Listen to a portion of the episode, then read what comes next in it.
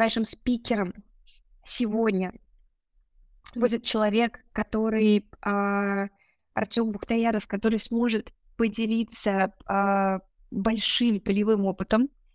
А, это тоже супер ценно. И у нас сегодня первый из двух войсов на самом деле. То есть это буквально первая серия, будет еще вторая.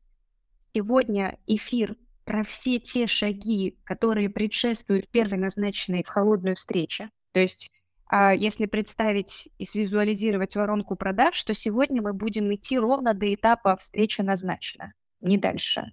Очень важный, классный кусок. А на следующем живой чате мы обсудим все, что идет после этапа встречи назначена, потому что у встреч, назначенных холодную, восходящую, есть своя специфика, и там очень много фактуры. Поэтому пожалуйста, а, имейте в виду и подключайтесь по возможности. Если я не ошибаюсь, следующий войс у нас запланирован 6 марта, но коллеги еще обязательно в чате продублируют. Формат наш а, войс-чата больше похож на интервью. Моя задача задавать копающие вглубь вопросы, а может быть, где-то отгружать свои комментарии. А, Артем же делится сегодня с нами своей экспертизой, и я, наверное, сейчас уже приглашу Артема. Артем, тут ли ты? Тут, привет, привет. Привет, привет. А, что ж, я предлагаю знакомиться со зрителем. Давайте я начну с себя с короткой самопрезентации. Почему вообще мы с Артемом сегодня составляем дуэт, который общается а, про B2B продажи? Итак, меня зовут Рита, я сенсей. Сенсей, напомню, это BPM-платформа а, для построения ваших процессов, в том числе продаж. Отвечаю за коммерческий блок и всю свою жизнь, на самом деле, неразрывно связана с B2B продажами. У меня был самый разный, классный и не очень опыт. А, я продавала федеральным застройщикам отопительное оборудование – продавала рекламные площади, была тренером в компании Дубльгиз, и, наверное, вот после Дубльгиса взяла некоторую паузу и пошла в маркетинг, потому что считаю, что это два таких фундаментальных направления, которые точно надо познать, чтобы двигаться дальше. Соответственно, а, опираясь на свой опыт, я постараюсь раскрыть эту тему сегодня как можно подробнее через вопросы к Артему. Артем, это была Моя 30-секундная самопрезентация. Мой микрофон передается тебе. А, представьте, пожалуйста, расскажи нашему дорогому зрителю а, немножечко про себя. Всем привет. А, давайте расскажу тогда о себе. Зовут меня Артем, как уже, в принципе, понятно и очевидно. В продажах я более 10 лет. Повидал я разные продажи, разного формата, из разных сфер. А, начинал я, именно если говорить про телефонные продажи, в сфере промышленно-строительного комплекса, решительные документы и так далее, и так далее, продажи холодного формата. Потом я постепенно перешел в IT, в IT уже начал расти, а, работал на разных управленческих позициях, интересных, которые находились и на стыке маркетинга продаж продукта, и непосредственно в продажах.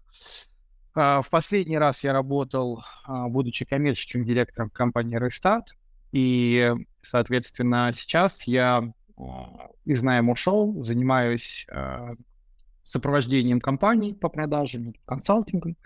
Плюс у меня сейчас своя компания, скажем, на старте стартап, там один есть проект, который я потихонечку развиваю. В общем, опыт колоссальный, много чего удалось повидать, как бы в входящих продажах, и в холодных продажах, и в партнерском направлении, и во многом другом. И, соответственно, сегодня, я думаю, будет чем поделиться.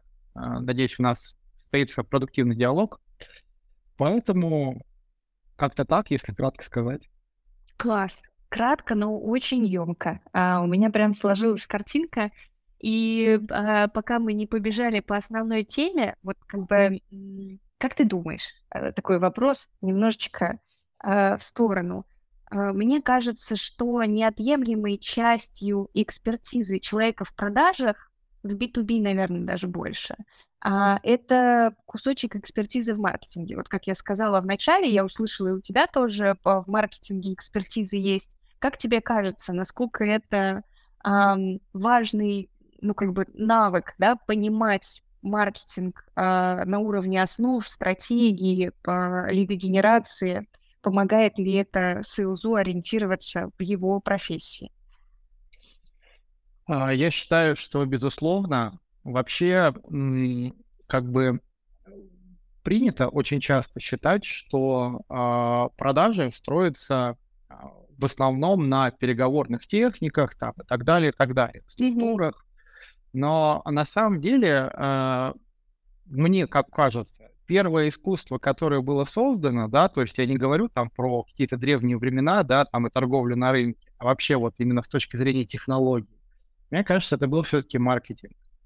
И если а, опираться на а, как бы какие-то а, не простые вещи, когда ты просто там идешь к любому человеку, говоришь ему любые вещи, а предварительно все-таки ты как бы подготавливаешь и думаешь, а как бы тебе это преподнести, да, там, соответственно, а к кому пойти и так далее, и так далее. Здесь, конечно, какие-то маркетинговые основы в любом случае должны работать и должны быть.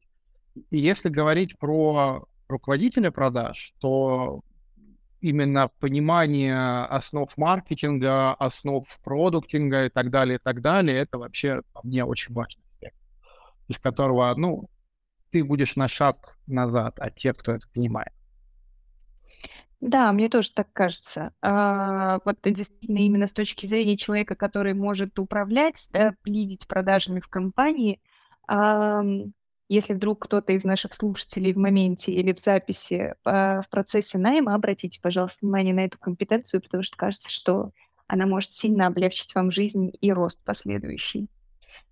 Ты, Артем, сказал такую мысль, что вот есть вот эта распространенная точка зрения, что продажи строятся на переговорных навыках. Вот хочется тут еще немножечко остановиться, потому что когда мы в Sensei касаемся процессов разных компаний, и еще до того, как процессы как таковые есть, да, фундамент э, продаж, как правило, а, ну, держат люди. То есть не регламенты, не процессы, не маркетинг, а конкретные а, очень богатые, а, ну, как бы, сейлзовыми навыками продавцы, которые, если уходят, то они мало того, что уносят записную книжку с клиентами, но и прям буквально вышибают вторую ногу в компании. А, вот как ты думаешь, насколько, как можно подстраховаться, как сделать так, чтобы бизнес, ну, как бы, чтобы его независимость от сейлзов была все-таки, ну, как бы посильнее, покрепче? Какие инструменты, вот тебе кажется, здесь применимы?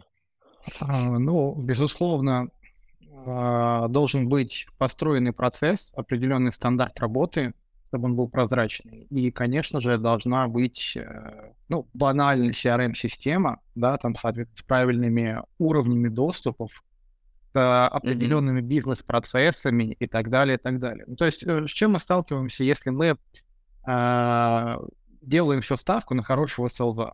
То есть мы берем человека, он у нас звезда, он у нас как-то там продает, он что-то делает, мы прогнозируем свои деньги, там, фото, расходы по офису, там, ну, что угодно, да, там можно много чего сказать. И я сейчас говорю в примере одного селза, но таких селзов может быть много. Вот у нас есть несколько звездочек, потом что-то у нас происходит, эти звездочки уходят, часть клиентов забирают, новых звездочек мы найти не можем быстро, и у нас все идет кассовый разрыв.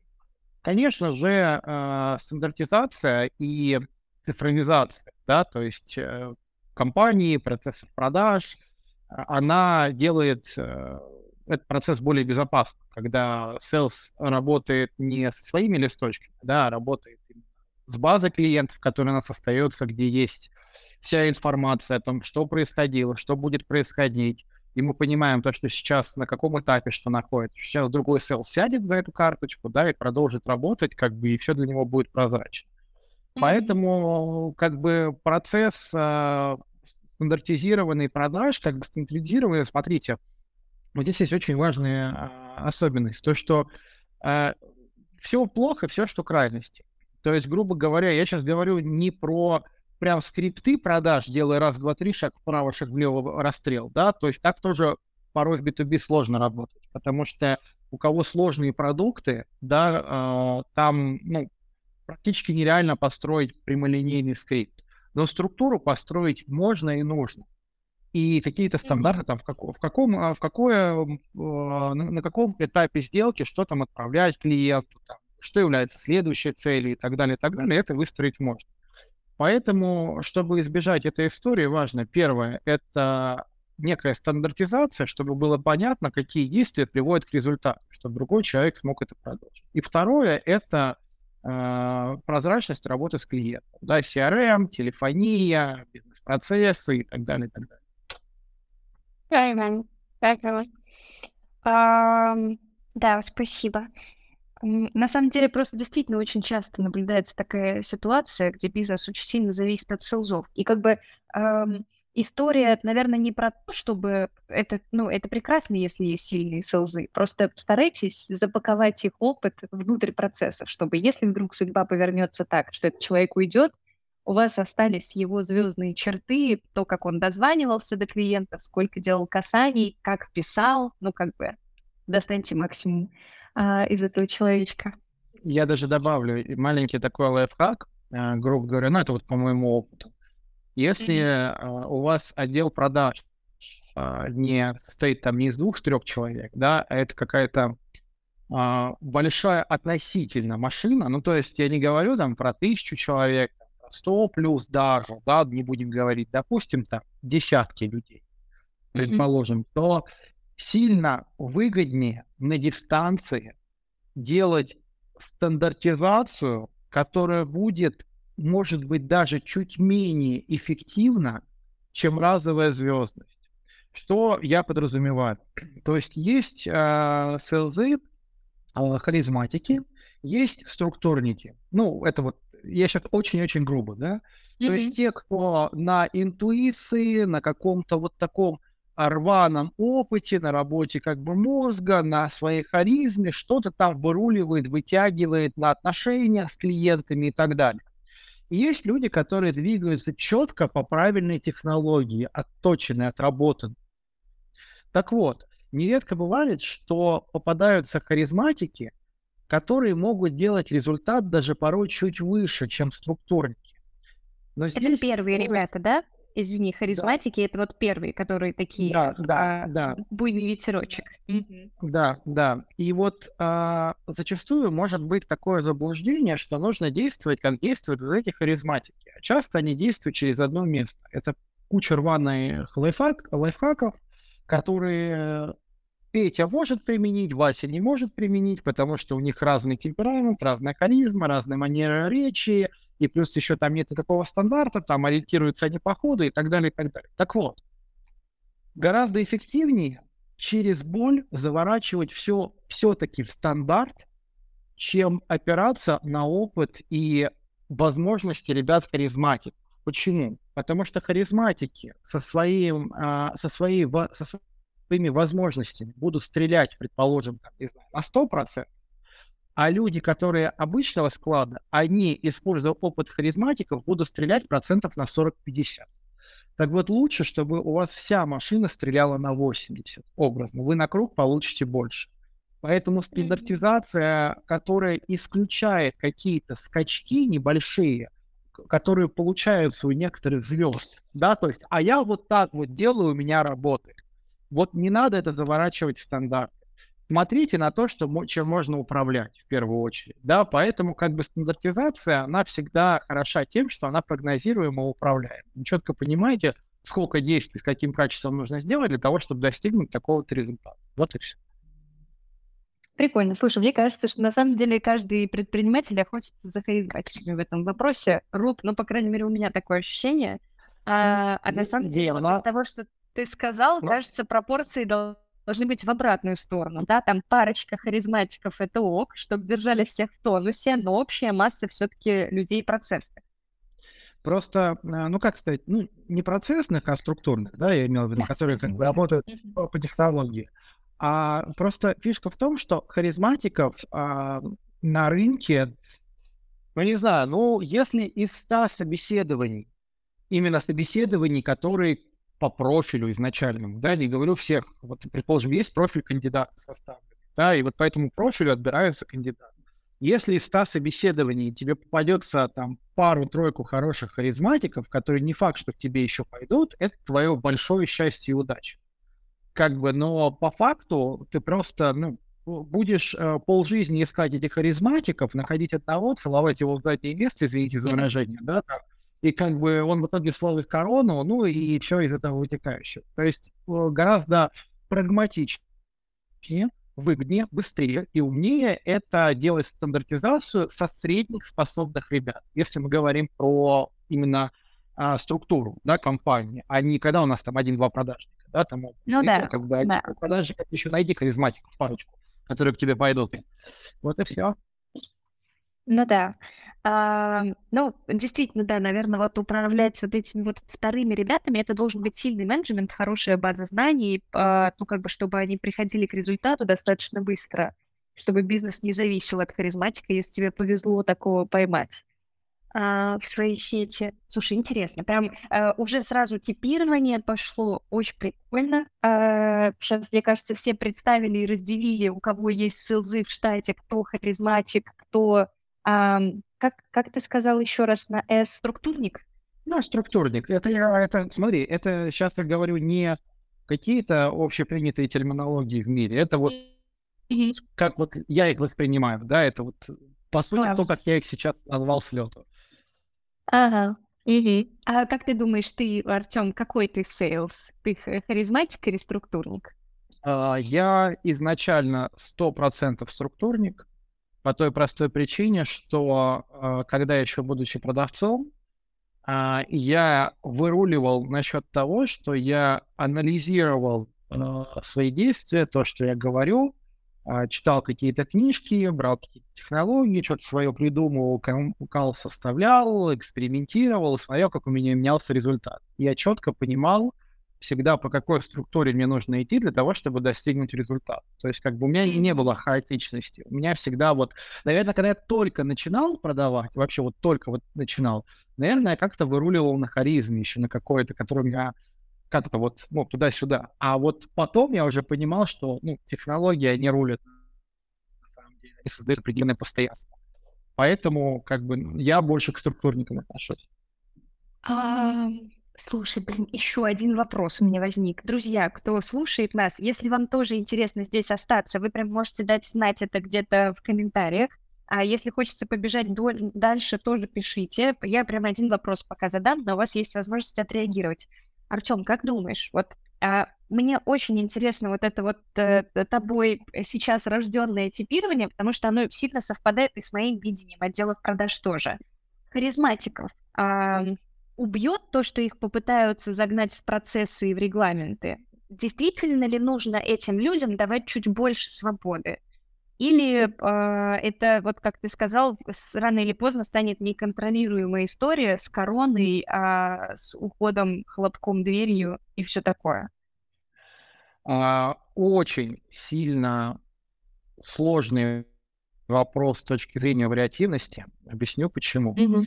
Все зависит от очень многих факторов. Первое, какой харизматик, а, это, наверное, один из главных факторов, потому что люди все разные. И второе, насколько сильный менеджер, управленец у этих людей. Потому что а, любое изменение, любую стандартизацию можно подать под разным соусом. Можно подать, что вот мы теперь работаем вот так, а можно объяснить людям, как они делают сейчас, что им нужно поменять в своей работе и к чему это их приведет. Зачем им это и продать им эту идею. Соответственно, как бы в целом, а, ну, там еще много подготовительных действий, выяснение проблемы, поиск слабых мест и так далее, и так далее, все упирается в менеджмент. В принципе, в большинстве случаев, в большинстве случаев, если э, сильный управленец, то он может завернуть харизматика под определенные стандарты. В принципе, может. А, но но а, нередко давайте просто смотреть правде в глаза, да, то, что именно прям очень сильных менеджеров не так много.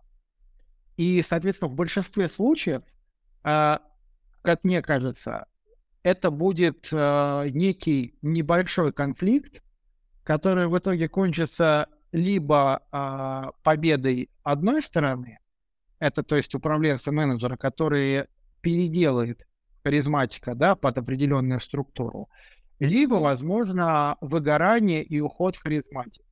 Но здесь надо тоже понимать, а чем мы в данной ситуации рискуем. То есть, если мы а, не рискуем ничем, ну вот, допустим, сейчас приведу пример. Частая история вообще в отделах продаж.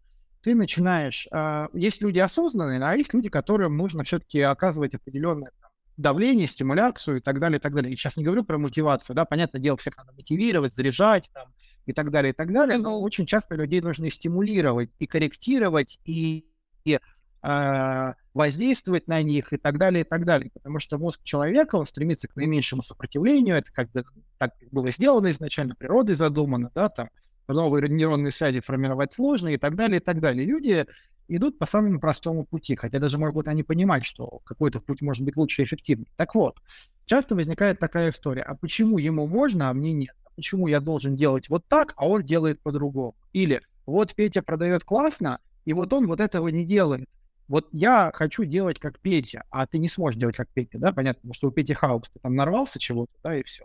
Поэтому, если мы понимаем, что харизматик сейчас воздействует на а, основную нашу систему, на нашу машину пагубно, то лучше его, конечно, ломать. Мы на, мы на дистанции получим гораздо больше. Поэтому получается как бы, ну, такая вот из двух зол выбирают меньше. Если мы понимаем и мы можем обосновать, если менеджер, да, может обосновать и сказать, смотри, Вася делает так, потому-то, потому-то, потому-то, и он может то-то, то-то, то-то, а вот тебе нужно так-то, так-то, так-то, и в этом убедить, то, в принципе, можно и Васе дать какое-то право на какие-то э, отклонения от стандартных действий. Но, опять же, на отклонение, а не на безуправляемую свою самодеятельность. Вот, поэтому, как бы, мое мнение, оно такое. То, что если это никак не влияет на общую команду, то какое-то право на отклонение дать можно. Если же это влияет на команду, влияет на систему и ее подрывает, я сейчас не про гестап, я, ну, про, в принципе, про логику, да, как общую, то таких ответвлений давать не надо. Лучше пожертвовать чем-то чуть-чуть, там, немногим, для того, чтобы получить в перспективе больше. Да. А, Поняла. Ну, еще я услышала, что вот эта история продать большую свободу одним, а, ну так, чтобы это не демотивировало остальных, сильно еще завязано все-таки на менеджменте, да, какое есть управление командой, а, чтобы это все держать в узде, потому что это все-таки два разных подхода, а, ну как бы управлять мотивацией в такой команде действительно, наверное, непросто. Ну да, а, безусловно. Спасибо. Стандартизация всегда, всегда проще. Она всегда mm-hmm. проще, если она хорошо сделана. Мгм.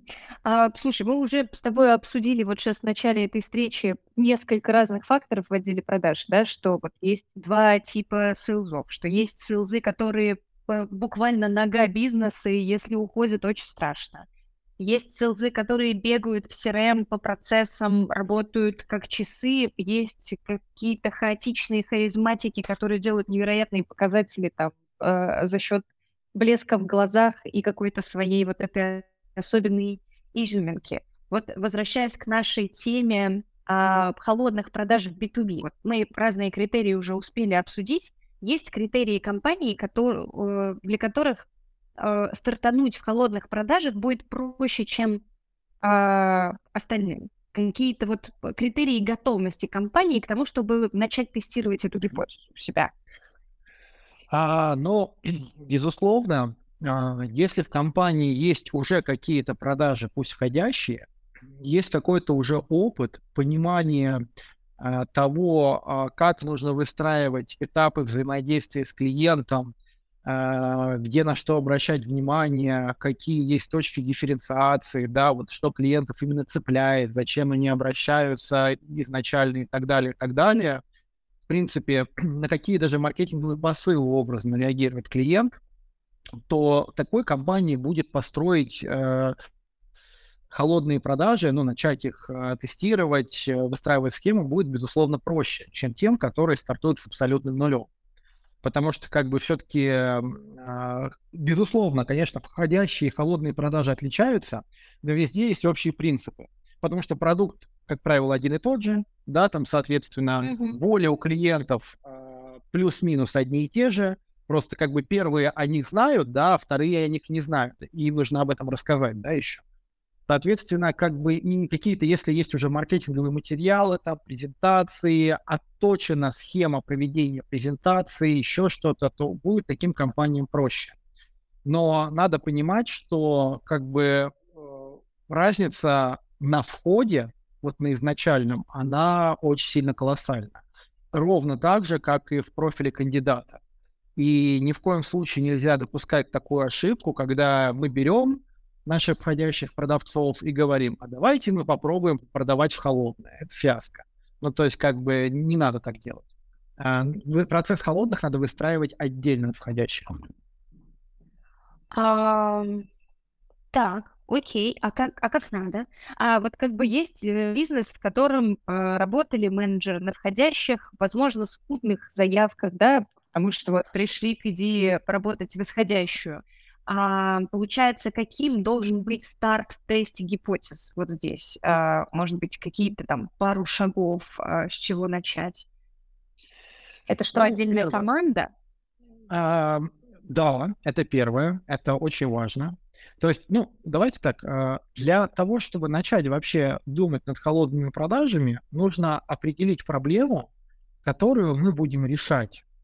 То есть, э, иными словами, как бы это банально не звучало, но а, когда клиент обращается к нам а, на входящую, и когда мы продаем ему в холодную, это два абсолютно разных уровня интереса. То есть, э, иными словами, вот эта популярная фраза выявления потребностей, да, которая, безусловно, является основной э, важной, э, ну, основным важным этапом, да, в ходе переговоров, продаж и всего остального, а, она не так эффективно работает в холодку. Я вообще на самом деле не люблю фразу выявление потребностей, я ее ненавижу, как бы странно это ни звучало, да, у продажника выявление потребностей ненавижу. Я люблю больше диагностика. То есть мы, когда приходим Мгм. к врачу, врач не выявляет наши проблемы. Он э, проводит на нашу диагностику некую, да, и говорит, что у нас болит. Когда мы с машиной в автосервис едем, проводится диагностика, и болячки выявляются, а не мы спрашиваем у кого-то. Поэтому, Мгм. как бы, наверное, диагностика, она будет э, более верным термином здесь. И я даже больше топлю за то, что нужно именно диагностику проводить э, не то, что в холодных, еще и на входящих. Но в холодных, как бы, узнать у клиента, что ему нужно, это настолько сложная задача, ну, то есть с тобой, ну, ты нафиг никому не нужен, чтобы с тобой разговаривать. Должен Да-да. провести гра- гра- грамотную диагностику клиента. Поэтому, а, как бы, первое, нужно определить проблему, о которой мы будем клиенту заявлять. То есть, как бы, на что мы его будем цеплять? Действительно ли это проблема, отраженная в деньгах? То есть, действительно ли мы сможем попасть в яблочко? Ну, то есть, если мы ему вот что-то проговорим, действительно ли ему это может быть интересно? Почему об этом важно подумать? Это, казалось бы, такая банальная, очевидная вещь, да, ну, ну как же так, да? То есть, а вот очень просто, потому что а, немало есть продуктов, которых ценность это не, она не выражена в деньгах, она, ну, может быть где-то в перспективе, там, если за уши притянуть, да, но есть, например, продукты, которые там влияют просто на удобство, которые просто, не знаю, там, более удобно где-то вести что-то. Или, например, там, не знаю, позволяют сделать более что-то красивым.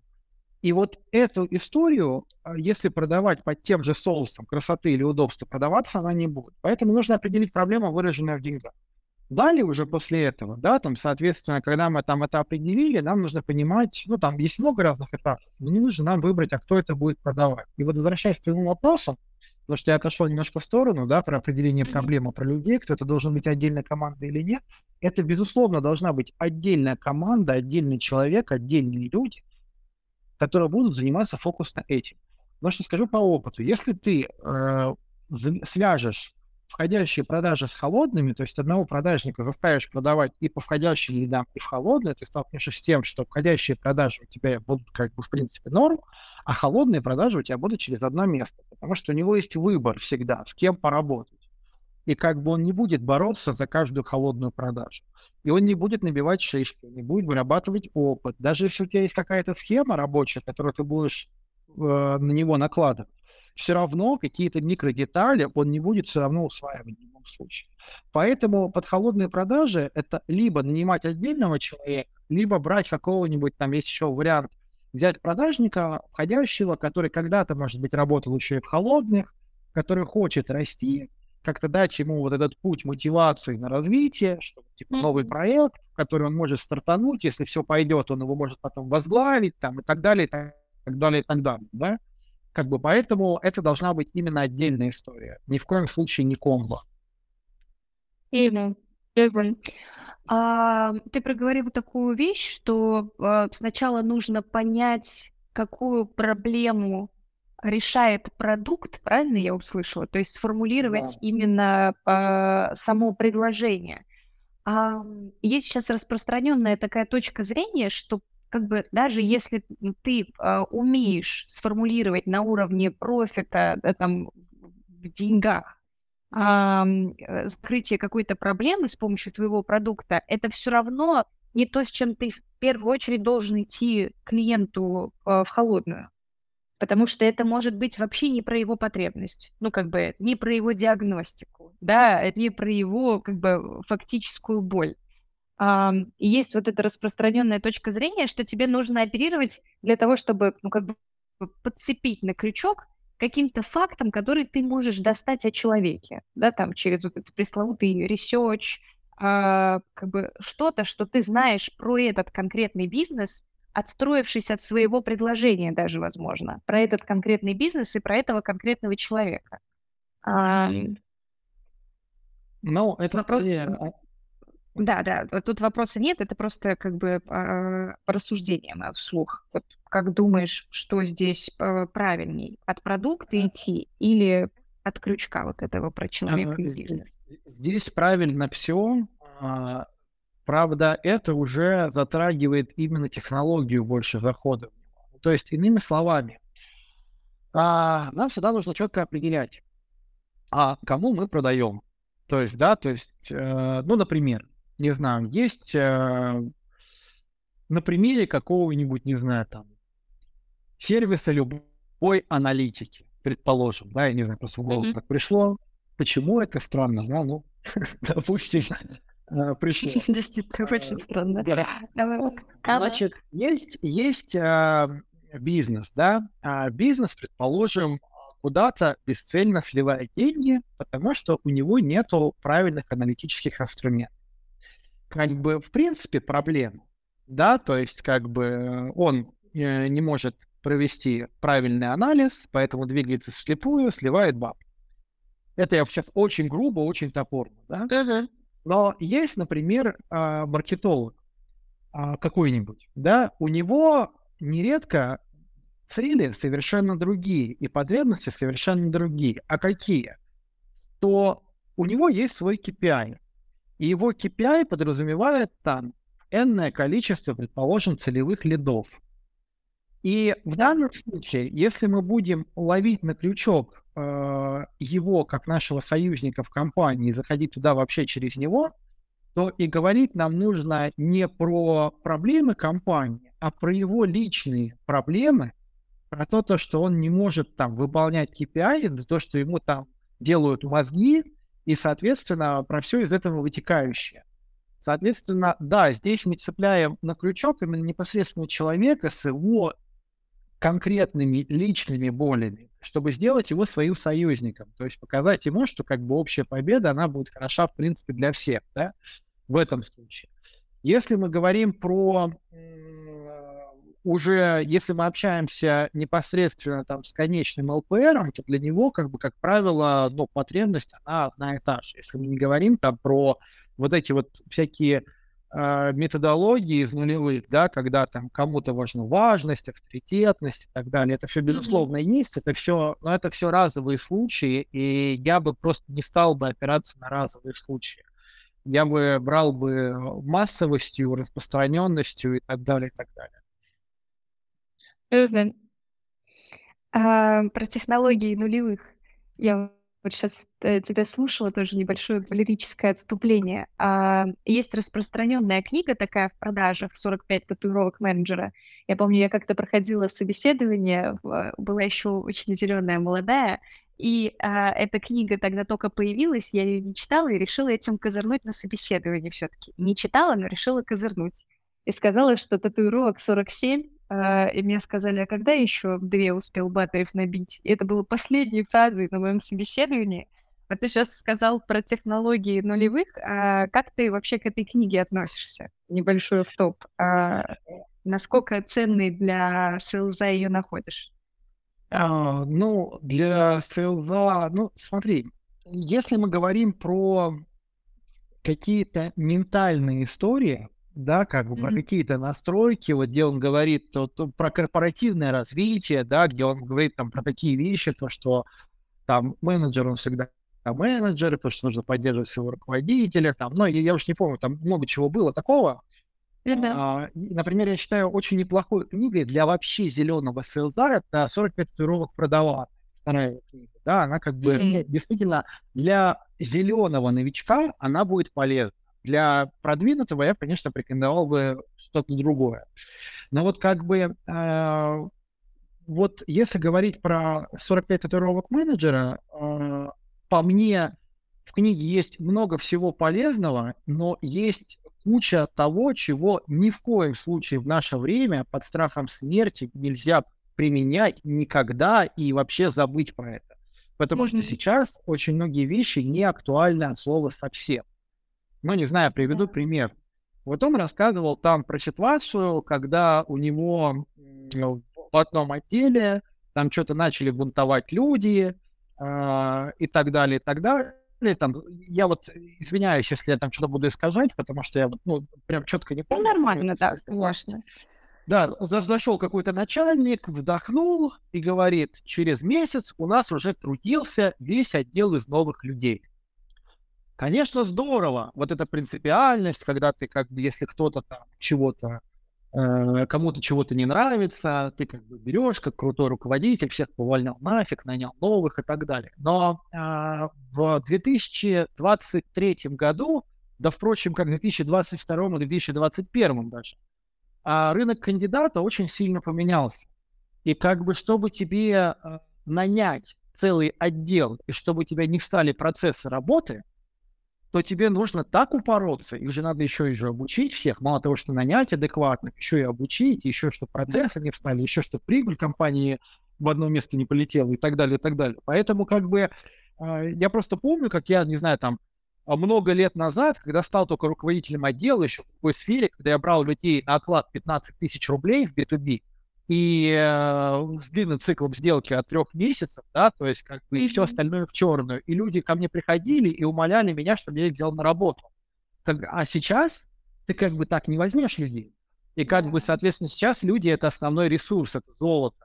И как бы взять человека, в которого, который будет адекватным, нормальным, замотивированным, который не сгорит быстро, в которого ты будешь вкладываться. Это, ну, такая вот история, она не подразумевает таких резких действий. Здесь надо быть более гибким, более HR направление прокачивать по работе с командой и так далее, и так далее.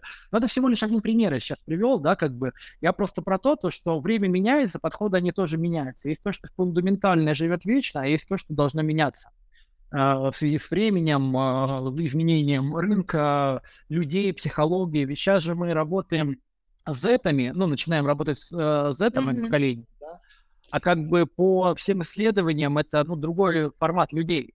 И как бы, и в принципе всякие эм, в компаниях э, и немного стандарты стали другие. Если раньше ты приходишь, да, как бы вот тебе стол, вот тебе компьютер, то сейчас вся есть у вас кофемашина, там равка, полчаса молоко, еще что-то, а где корпоративная культура и так далее, и так далее.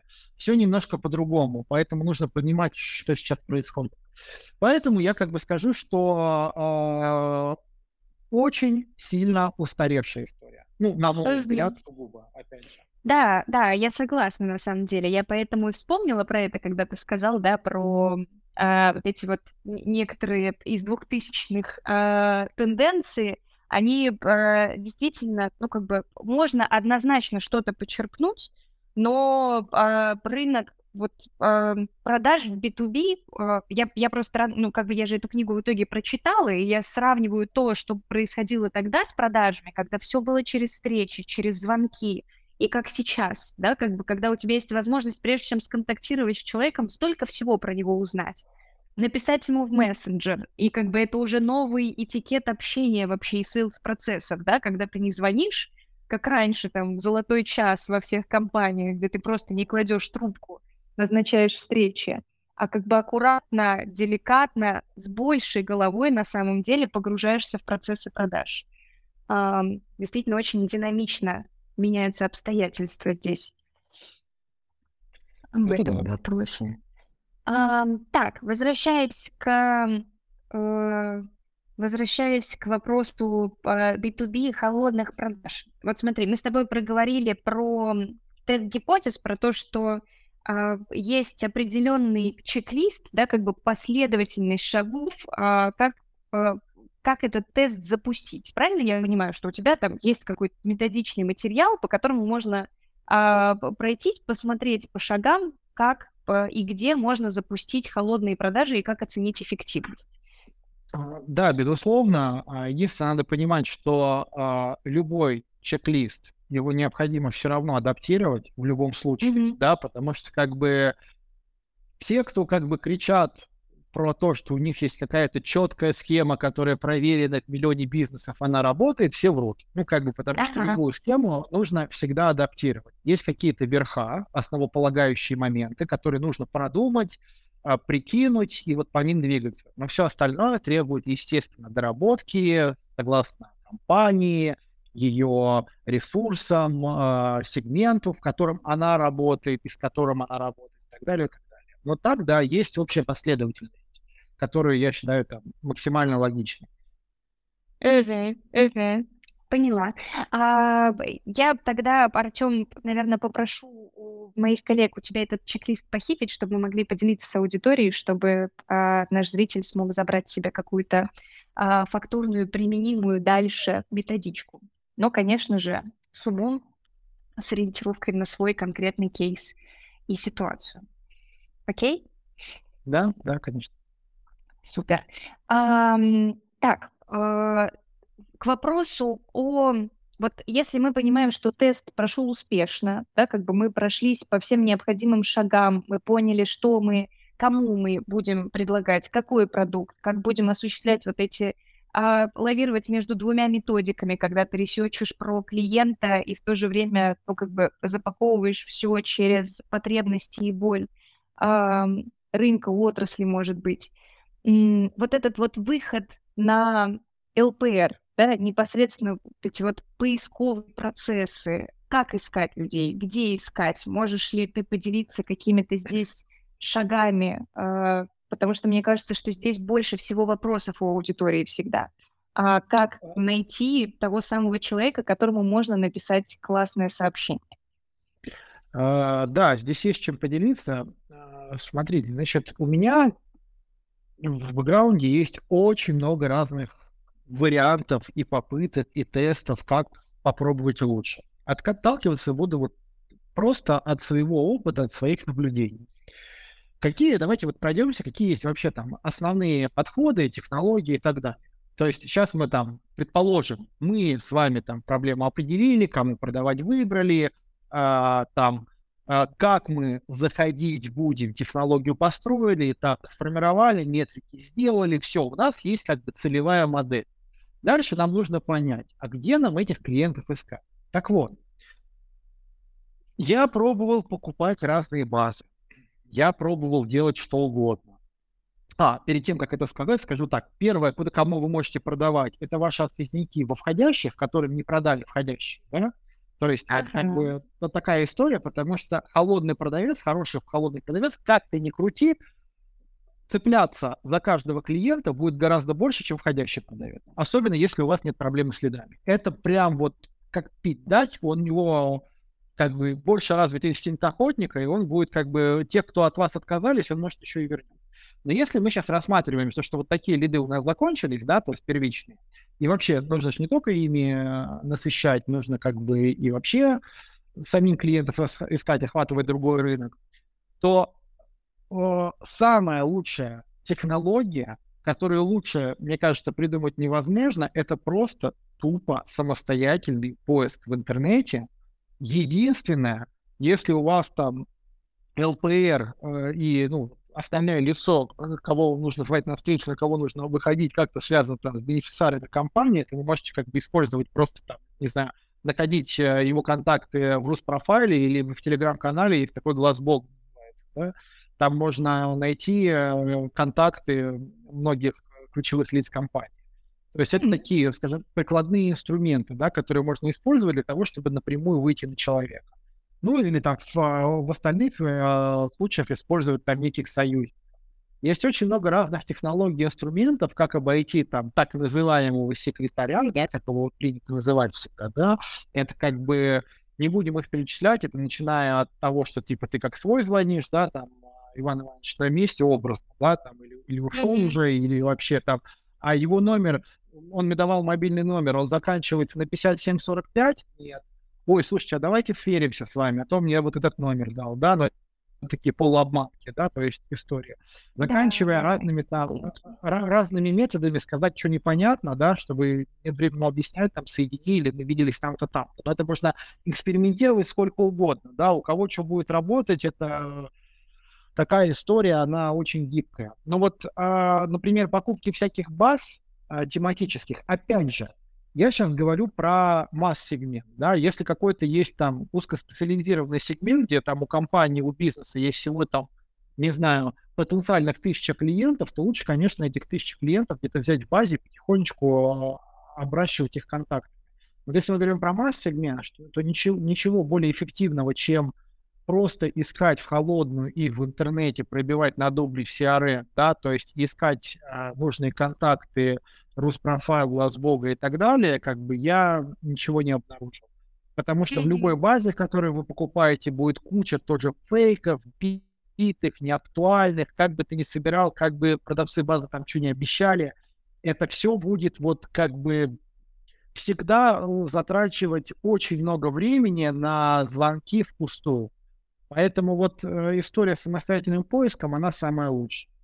И второе, скажу, э, разобью тоже, разобью по своему опыту самый распространенный миф. То есть первый миф, как был, то, что надо покупать базы, такие я только не покупал, э, ничего эффективнее поиска нет самостоятельного, по нужной технологии, потому что там есть очень много методик алфавит, там ну, очень много всего.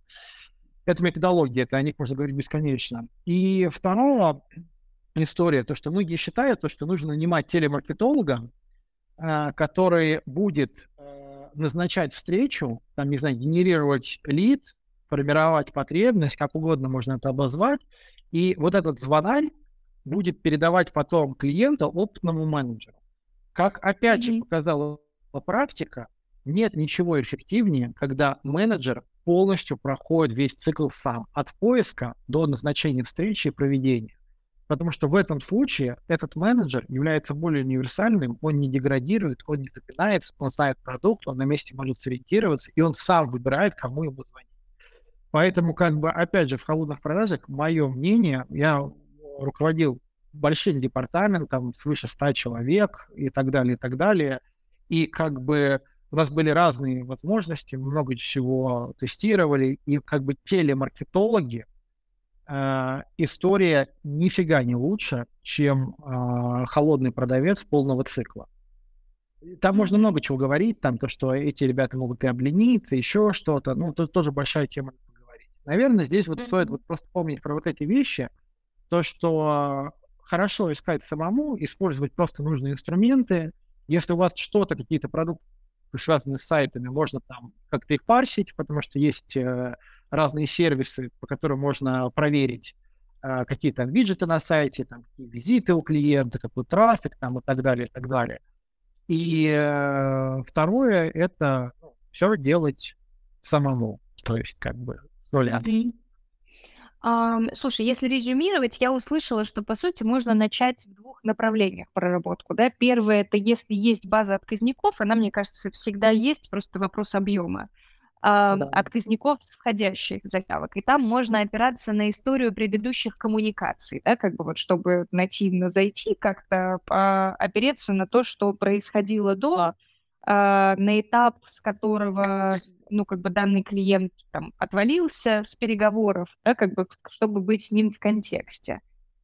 А, и второе направление — это вот непосредственно поиск нужного тебя лица а, в нужных компаниях. Вот, вот на этом участке еще немножечко расспрошу. А, правильно я понимаю, что легче будет, если sales сфокусирован внутри определенного сегмента? А, ну, то есть, чтобы у него и э, заход плюс-минус был универсальный, да, немного кастомился там под э, конкретное лицо, и в целом, чтобы его э, изучение отрасли, оно было ну, как бы более глубокое, про потребности, про боли. Ну, э, безусловно, да. Объясню, как бы, почему. То есть, mm-hmm. иными словами, нередко у компании э, есть какой-то более успешный опыт, опять же, если у них были какие-то входящие, да, или максимально успешное представление о том, э, как их продукт конкретно будет встраиваться бизнес-процесс работы той или иной организации, той или иной отрасли, и какую нести будет здесь пользу, выраженную в деньгах. Вот, э, если э, у селза есть четкое понимание, либо основанное на своем опыте продаж данного продукта, либо на а, перенятом опыте от тех, кто эти технологии разработали по определенному сегменту. Соответственно, конечно, безусловно, продавать э, и фокусировать его на этом сегменте, пока он еще не является выжженным полем, да, будет наиболее выигрышным вариантом, тем более, что, возможно, он сможет еще какие-то кейсы предоставить успешные, да, там, mm-hmm. и так далее, и так далее, и так далее. Вот, поэтому, э, конечно же, э, один как бы из этапов, да, он там будет, опять же, в чек-листе, это нужно на старте э, тестирования холодных продаж определить там не только технологию LPR, LVR, да, мы кому продаем, да, там, в первую очередь, через кого мы заходим, там, через собственников, через маркетолога, через начальника закупок, вообще через кого, так еще и какой сегмент это будет какая отрасль, да, там и так далее, и так далее, для того, чтобы повысить свои шансы на победу в ситуации, когда у нас еще нету очень большого профессионального обкатанного опыта, да, то есть на проекте. Вот, это, да, безусловно так. То есть нам mm-hmm. нужно выбирать и сегмент, и э, кому, и чего, и как, как бы на старте. Um, очень очень интересно обсуждать продажи в холодную и вообще продажи. А, но мы фактически подошли к концу нашей встречи и не добежали чуть-чуть до того самого ключевого этапа в воронке. Да? Мы с вами, дорогой зритель, вначале представляли, что мы движемся по воронке продаж, и сегодня нашей станции, на которой мы остановимся, будет назначение встречи. Мы чуть-чуть до этого этапа не добежали, но э, обязательно раскроем на следующей встрече, будет больше мотивации у вас поприсутствовать. А сейчас у нас есть несколько вопросов, которые я видела, что руки тянулись впоследствии. Надеюсь, э, зритель не передумал и задаст таки свой вопрос. Эм, и вижу в чате есть э, комментарий и вопрос от Полины. Э, перейдем, Артем, к ответам. Да, да. Ага. Эм, со скобочкой вопросик. Какими аналитическими инструментами, Артем, ты посоветуешь воспользоваться э, с улыбочкой? Аналитическими инструментами. Аналитическими инструментами с точки зрения продаж или с точки зрения маркетинга или с точки зрения чего? Uh, я думаю, что мы в контексте продаж, но если вдруг я Полину поняла неправильно, она вот печатает uh, продаж, да. Продаж. Смотрите, безусловно, ну, как бы управлять можно только тем, что можно измерить, да, соответственно, любая CRM-система, которая позволяет э, наглядно отобразить э, работу э, с продажей, то есть она будет являться просто основным фундаментом. То есть, грубо говоря, чтобы понимать не только, сколько у нас там клиентов конвертнулись в продажу, да, а где у нас еще там, как у нас двигается сделка по этапам, что у нас происходит, а, как бы, где у нас узкое горлышко, да, там, на каком этапе запинка и так далее, и так далее. Это будет там нужно фундамент. А, конечно же, телефония, IP для того, чтобы слушать звонки, чтобы понимать и количественные какие-то метрики, да, то есть изначальные и так далее, и так далее. Ну и есть еще такая там картинка в интернете гуляла, когда э, парень обнимает одну девушку, сидя на лавочке, над ним, э, над парнем надпись «Отдел продаж», э, над девушкой, которую он обнимает CRM, и правой рукой держится за руку с другой девушкой, пока та не видит, и над этой девушкой написано Excel. И как бы э, вот я, если честно, э, еще в своей жизни не встречал э, какого-то готового инструмента, который покроет 100% потребностей отчетности, прям 100%. Поэтому Excel всегда будет помогать. Да, то есть в любом случае какие-то вещи там быстро свести. Но CRM-система хорошая, хорошо настроена, она покроет э, большинство задач таких оперативных, которые можно покрыть. А, поэтому все популярные CRM-системы, типа AMA, Bittrex и многих других, которые у нас есть на рынке, они, ну, такие задачи в определенном ключе покрывают. То есть тут вопрос, что больше нравится, какая сфера, что больше подойдет под бизнес-процесс и так далее. А, я еще добавлю, мне на самом деле вопрос вот, э, аналитики в продажах, он очень близок. А, и мне кажется, тут немаловажно, что даже если есть CRM, даже если есть Google таблица, а, далеко не все метрики у, по отделу продаж есть возможность собирать, потому что нету регламента и процессов. Ну, то есть прозрачной э, аналитика может быть только в том случае, если а, действительно есть возможность достать эти KPI из CRM-системы. А, не на уровне там общей конверсии в продажу, да, и, не знаю, времени на линии, а глубже метрики, которые позволяют а, ну, действительно управлять продажами. Потому что сама по себе аналитика, ну, как бы, да, можно собрать там 3-5 ключевых метрик, но для того, чтобы можно было управлять процессом продаж, с этим, конечно, нужно работать э, намного глубже, на мой взгляд. Но здесь я согласен полностью. Есть еще много всяких доп. модулей различных, как бы продуктов, которые выводят данные очень классно, корректно, круто. Ну, то есть здесь нужно просто как бы смотреть, что есть, что подходит под задачи, mm-hmm. и это использовать. Потому что любая автоматизация, отчетности много не бывает. Главное просто не зарыться так, что делаешь отчеты ради отчета. Есть такая штука, yeah. такая боль очень у многих, что делают отчеты ради отчета. У любого отчета должна быть определенная проблема, которую он решает.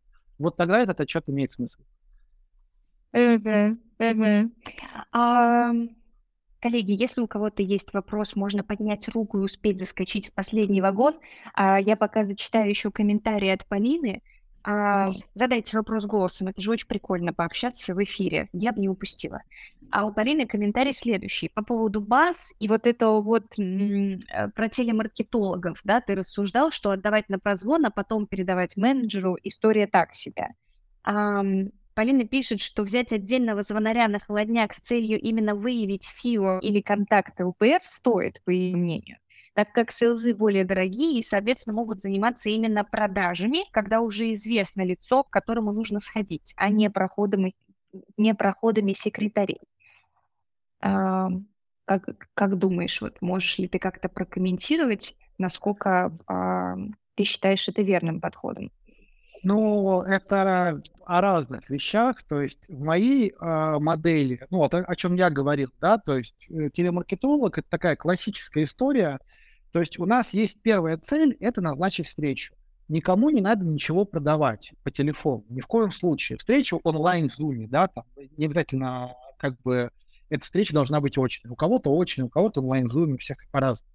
Так вот, в классической схеме, да, по которым там э, многие учителя продаж, да, там рассказывают, скажем так, да, это э, телемаркетолог, у которого цель выйти на лицо, принимающее решение, и договориться с ним о встрече. И на встречу приходит менеджер по продажам и начинает продавать. Вот в таком ключе я эту модель по опыту считаю неэффективной. Но менее эффективной, чем э, менеджер полного цикла. Да? Если говорить про выявление каких-то просто контактов, это совершенно другая модель. Это, по сути, называю, я забыл, как называется, это есть такие формирователи баз на обзвон. Это, для меня это не телемаркетологи, это просто там люди, которые формируют для продавцов а, целевую базу, которая живая, которая рабочая, куда можно позвонить там куда-то напрямую и так далее. Но они ни с кем ни о чем не договариваются они никому никаких инфоповодов не дают, никаких э, боли не выясняют, никаких потребностей не формируют. В этом ключе, ну, может быть. А как бы в ключе, вот, в котором я в первую очередь проговорил, да, вот я против такой истории. Amen. А, в общем, еще прям две минутки, последний вопрос, и будем закругляться. Александр спрашивает, что есть мнение, что универсальный сейлс — это человек, который набивает базу и делает заходы, ищет, в общем, у него очень много вот этой исследовательской работы и проводит встречи, а, и занимается самими продажами непосредственно, будет менее эффективен в долгосроке. Ведь у него рано или поздно появится, ну, как бы он всегда может сказать, что он занимался более серьезным, чем-то и важным, проводил встречи, а не искал новые контакты. Потому что это, ну, как бы вот в общем, Александр говорит, что есть мнение, что это не самый эффективный способ. А, так ли это, по твоему мнению, Артем? А, сейчас затронута была, наверное, одна из моих любимых тем. Это называется отмазки продавца и как с ними работать, да. То есть, иными словами, я вот сказал такую важную вещь, то, что должны быть обязательно, это в чек-листе тоже будет, сформированы метрические значения. Что это значит?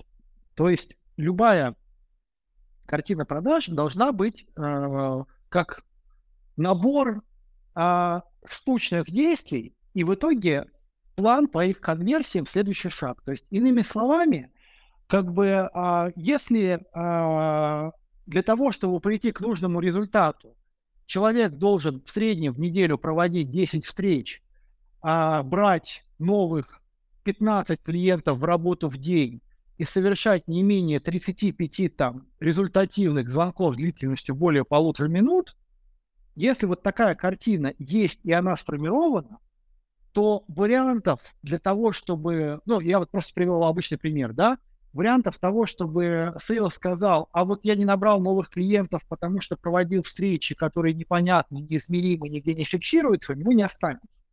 То есть, иными словами, у него должен быть определенный план по активности. То есть, иными словами, предположим, он должен взять там, предположим, 20 новых клиентов в работу в день, найти.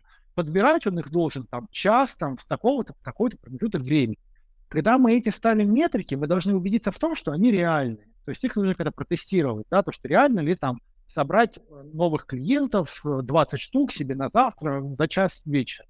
Так вот, если он понимает, мы понимаем, что даже если он провел две встречи, средняя встреча у нас идет час, то у него времени вагон и маленькая тележка на то, чтобы еще взять в работу кучу других клиентов.